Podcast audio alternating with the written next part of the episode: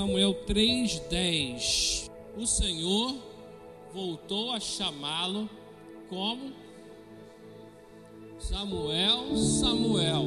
Então Samuel disse: Fala. Vamos só falar a frase final. Fala. Tem uma versão nova que seria assim: Fala que eu te escuto. Vamos falar? Fala, Senhor, que eu te escuto. Espero que nessa noite isso que você acabou de dizer seja uma verdade na sua vida. O texto que acabamos de ler, ele é um texto muito especial e conta uma realidade muito dura do tempo de Israel. Israel estava passando por problemas muito parecidos com o que nós passamos no Brasil e também no mundo. Israel estava vivendo problemas políticos, sociais, problemas morais.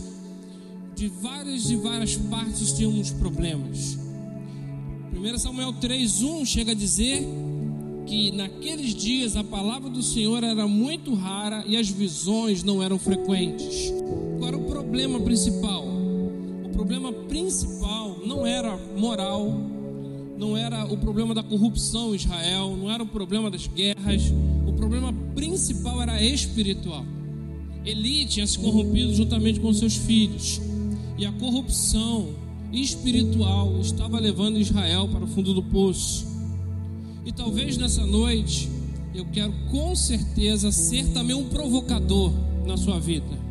Eu não sei como está a sua casa, não sei como está a sua vida, mas uma coisa eu sei: talvez você pense que o problema é o dinheiro, talvez você pense que o problema é somente é, moral, mas o grande problema sempre é de ordem espiritual. Quando nós colocamos as questões espirituais em ordem, as coisas acontecem. E você é a resposta que você tanto espera para a solução dos seus problemas. E eu quero dizer para você que Deus, nessa noite, está chamando você para um grande desafio nessa noite. Deus está chamando você para ser um agente de mudança na sua casa, no Rio de Janeiro, no seu trabalho, na sua escola, na sua faculdade. Eu não sei qual é a mudança que você espera, mas Deus está chamando você nessa noite para ser o agente de mudança que tanto você deseja. Porque Deus sempre em momentos muito difíceis, sempre chamou pessoas. No momento mais difícil de Israel, aonde ele estava preso num cativeiro há 450 anos, aonde todas as promessas de Abraão, Isaac e Jacó parece que tinham acabado dentro do, do Egito. Deus vai chamar uma pessoa, chama Moisés, e ele chama Moisés pelo nome para resolver um grande problema. E Moisés é um homem levantado pelo Senhor e atende esse chamado, e sendo usado pelo Senhor, vai tirar Israel daquele momento para ser o agente de mudança no, no, na nação de Israel. Em outro momento, Acabe, o rei de Israel, tinha se misturado com Jezabel, uma feiticeira, e Israel agora estava de mal a pior. Inimigos de um lado, inimigo do, do outro, problemas de todas as espécies e o povo não sabia o que estava acontecendo. E mais uma vez Deus vai chamar um homem. Só que agora é Elias. E Elias vai ser o homem que vai se levantar, vai até Acabe e com a ousadia do Senhor. Porque quem vai em nome do Senhor precisa ter ousadia. E vai dizer assim: segundo as minhas palavras, de não choverá em Israel nos próximos anos. Elias foi um agente de mudança para mudar a, a realidade ao seu redor. E talvez você pense, assim como eu pensei durante muitos anos da minha vida, que as mudanças precisam de um grupo enorme de pessoas. Na verdade, na maioria das vezes, Deus não precisa de muitas pessoas, mas Ele precisa de uma pessoa que ouça o seu chamado, obedeça a convocação e humildemente diga: Fala que teu servo ouve fala que o seu humilde servo está ouvindo. E eu quero dizer que Samuel, primeiro, ele já estava servindo ao Senhor. Como você deve conhecer a história, Samuel, antes mesmo dele ter nascido, ele foi consagrado ao Senhor. Sua mãe, que não podia ter filhos, numa oração, disse: Se eu tiver um filho, vou consagrar ao Senhor. E ele já servia, ele estava ali. E talvez essa minha palavra você precise entender, mas eu já estou na Dunamis, eu já estou servindo, eu já estou sendo agente de mudança. Mas eu quero dizer para você que assim como Samuel, Deus está chamando o seu nome para um nível mais profundo de intimidade. Ele está chamando o seu nome para ser um agente de mudança radical. Inclusive a Dunamis, ela nasce porque pessoas ouviram o chamado. Pessoas tiveram ouvidos sensíveis. Você deve conhecer a história da Dunamis e ela nasce porque alguém ouviu, alguém obedeceu e por isso estamos aqui nessa noite. E Deus chama pessoas pelo nome. O que, que isso significa? Significa que Ele é um Deus pessoal. Ele não é um Deus distante. Ele não é um Deus que não sabe o que você está fazendo, não sabe o seu potencial. Porque a grande questão quando nós somos chamados, geralmente é a dúvida. Eu estou sendo chamado, mas eu não posso. Eu não consigo. Não dá para mim. Eu sou muito novo. Ou eu sou já de uma idade avançada. Eu sou doente. Eu não tenho tempo. É porque você não conhece a minha vida. Lá em casa não está dando. Isso são desculpas que Moisés deu. Desculpa que tantos outros homens deram. Mas eu quero dizer para você também, no nome de Jesus, que os planos de Deus podem até atrasar, mas eles não podem ser frustrados. Então, se Deus está chamando você, eu quero, no nome de Jesus, dizer para você: acorda, meu filho porque Deus chama e ele é insistente. No texto ele vai dizer Samuel, e Samuel vai procurar Eli, e a corrupção espiritual é tão grande que Eli não entende que quem está chamando é o próprio Senhor. Eli vai dizer assim: não tem ninguém te chamando, não. Volta a dormir. E pela segunda vez, mais uma vez, o Senhor tem que dizer: Samuel, Samuel. E o jovem Samuel, ao ouvir a voz do Senhor, vai até ali novamente. E ele fala: Não, não sou eu que estou te chamando. Volta a dormir. Foi necessário três vezes. Para na terceira Samuel dizer assim. Na verdade, na segunda, dizer assim: Ó, se chamar de novo, diga, fala que o teu servo ouve. E talvez no ano de 2017, no ano de 2018, no ano de 2019, o Senhor já está te chamando. E o Senhor está te chamando. E eu não sei o para quê e o porquê Ele está te chamando essa noite de forma específica. Eu vim aqui para dizer no nome de Jesus: Deus está chamando você. Se você não sabe, no dia 8 de fevereiro acontecerá no estádio do Morumbi em São Paulo, no estádio Allianz Parque no estádio do Palmeiras, em São Paulo. E em Brasília, no estádio Mané Garrincha, o Descende Brasil. Mais de 200 mil jovens estarão reunidos de 10 da manhã a 10 da noite. 10 horas ininterruptas de louvor, adoração, palavra e oração. Sabe quando isso aconteceu? Nos Estados Unidos, há dois anos atrás, no Descende de Los Angeles, uma pessoa e isso está na internet, você pode ver o vídeo. Ele ouviu, ele sentiu. Muitos brasileiros no estádio. E por ele ter ouvido a voz, ele pega o microfone e fala assim: Chegou a hora do Brasil. É agora é a hora do Brasil. E os americanos lá em Los Angeles viram uma grande multidão de brasileiros. E você acha que isso foi por acaso? Não foi, porque alguém que estava ali colocado pelo Senhor, num evento de americanos, nos Estados Unidos, brasileiro tem a oportunidade de sair fora do script para fazer um, um processo de mudança. Com isso, Descende vem parar no Brasil.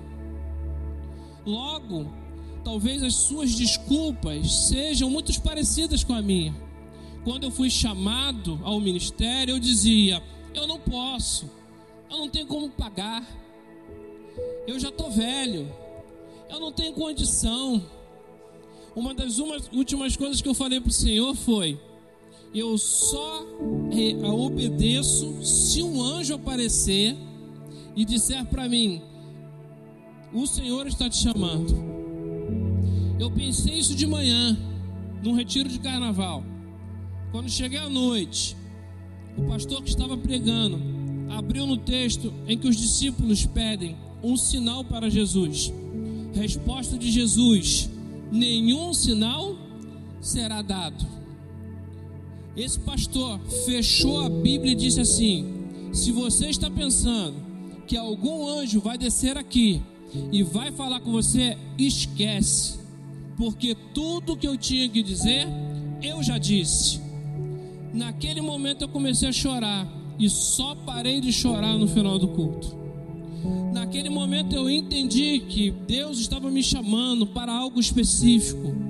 Deus estava dizendo que quem chama, banca, e o Senhor chama e banca. Mesmo assim, saindo daquele retiro, parece que o efeito passou. A covardia tomou conta de mim. E mais uma vez eu estava pensando assim: eu não vou conseguir, eu não tenho dinheiro. E aí eu fiz uma oração. Senhor, se o Senhor está comigo nesse negócio, eu preciso de um carro e preciso de dinheiro. Uma semana depois o telefone tocou. E era meu irmão dizendo assim: a prefeitura do Rio está liberando autonomias de táxi e você ganhou uma. Eu não acreditei muito. Quando eu cheguei na prefeitura, que eu dei meu documento, o rapaz com uma, uma má vontade falou assim: vai lá comprar carro, porque você ganhou uma autonomia do Rio de Janeiro. Eu não tinha ganho somente um carro, eu tinha ganho o emprego e o carro que eu havia pedido. Logo, quando Deus chama, Ele capacita. E Deus está te chamando para ser agente de mudança. Mas você precisa essa noite, no nome de Jesus, não somente falar com a sua boca, fala que o teu servo ouve, mas você precisa ter uma atitude uma atitude que vai fazer toda a diferença. Quando Samuel disse: Fala que o teu servo ouve, então Deus falou. Deus disse assim: Vou derrubar a família de Eli, eu vou derrubar a casa de Eli, eu vou começar a fazer uma bagunça santa aqui em Israel. As coisas vão mudar, porque Samuel ouviu a voz lá na frente, deu lugar a Saul porque Samuel ouviu a voz do Senhor, Saul saiu e entrou Davi. Porque Samuel ouviu a voz do Senhor, Davi foi o maior rei de Israel, dando a genealogia para Jesus chegar. Porque Samuel ouviu, Israel teve o melhor e o maior rei que Israel já teve, dando lugar a seu filho Salomão. Porque Samuel ouviu e obedeceu, Salomão fez o maior templo já visto no, no reino de Israel. Porque Samuel viu, as coisas mudaram. Eu quero terminar aqui antes de desafiar você nessa noite, porque eu gostaria de orar por você. Para você que sente o chamado específico do Senhor, uma vocação específica do Senhor. Em momentos de decisão assim, em momentos que é necessário tomar uma posição, Existem muitas pessoas que, ao invés de serem pipoca, viram piroá. Rubens Alves tenta explicar esses momentos. Ele vai dizer que as pessoas são como milho. Todo mundo aqui é como se fosse um milho, diz Rubens Alves. E o milho, ele é colocado na panela de pressão, na panela de fazer pipoca. Você coloca o fogo e começa a mexer. E a pressão ali aumenta. Em momentos de decisão, muitos servos do Senhor são colocados na panela. Quando você toma uma decisão, um posicionamento, quando você fala com o seu coração, fala que teu servo ouve. Eu quero dizer para você que a coisa é séria. A minha vida nunca mais foi a mesma quando um dia eu falei de verdade para o Senhor: Senhor, a minha vida agora é sua. Até hoje, aqui nessa cadeira, com as mãos levantadas, eu disse aqui, quase chorando: Senhor, a minha vida é sua, porque as coisas não são fáceis, e é assim. Nós somos colocados ali na pressão. Só que na pressão, alguns milhos estouram. Eles viram pipoca. Não sei se você já percebeu, quando o milho vira pipoca, ele desabrocha. E a pipoca, ela serve para ir na festa. Ela vai nos lugares para alegrar. Ela serve para alimentar. Ela serve para colorir. Logo, quem consegue passar por essa pressão desabrocha. Eu precisei passar e ainda passo muitas das vezes por pressões para poder desabrochar. Mas muitas pessoas têm muito potencial. Levantam a mão, têm dons, talentos, competências. Mas na hora da pressão, ao invés de desabrocharem, viram piroar. Não conseguem virar pipoca. Sabe o que é o piroar? É o milho que não estourou.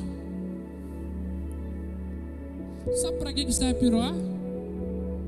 Para nada. Serve para ser jogado fora. Nunca mais ele é colocado ali de novo.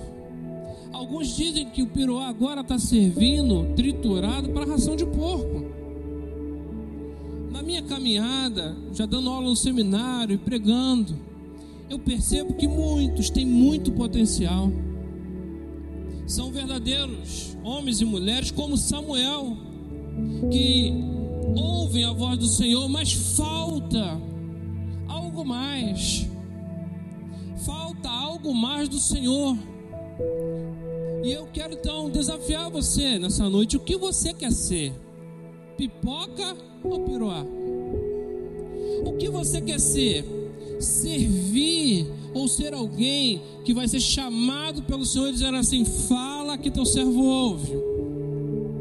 E talvez a dúvida mora na sua cabeça: eu não sei como vai ser esse negócio. Se você está com essa dúvida, a primeira característica de alguém chamado é ter dúvidas.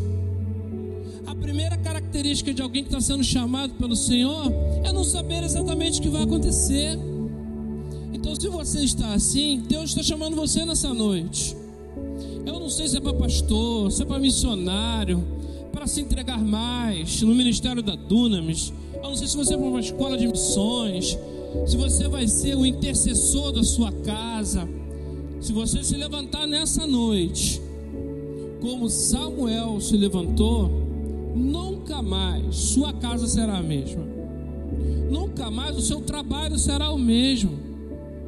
Porque aquele que ouve a voz do Senhor e a obedece, recebe do Senhor instrução. Deus dizendo para Samuel: Eu vou fazer assim, assim, assim.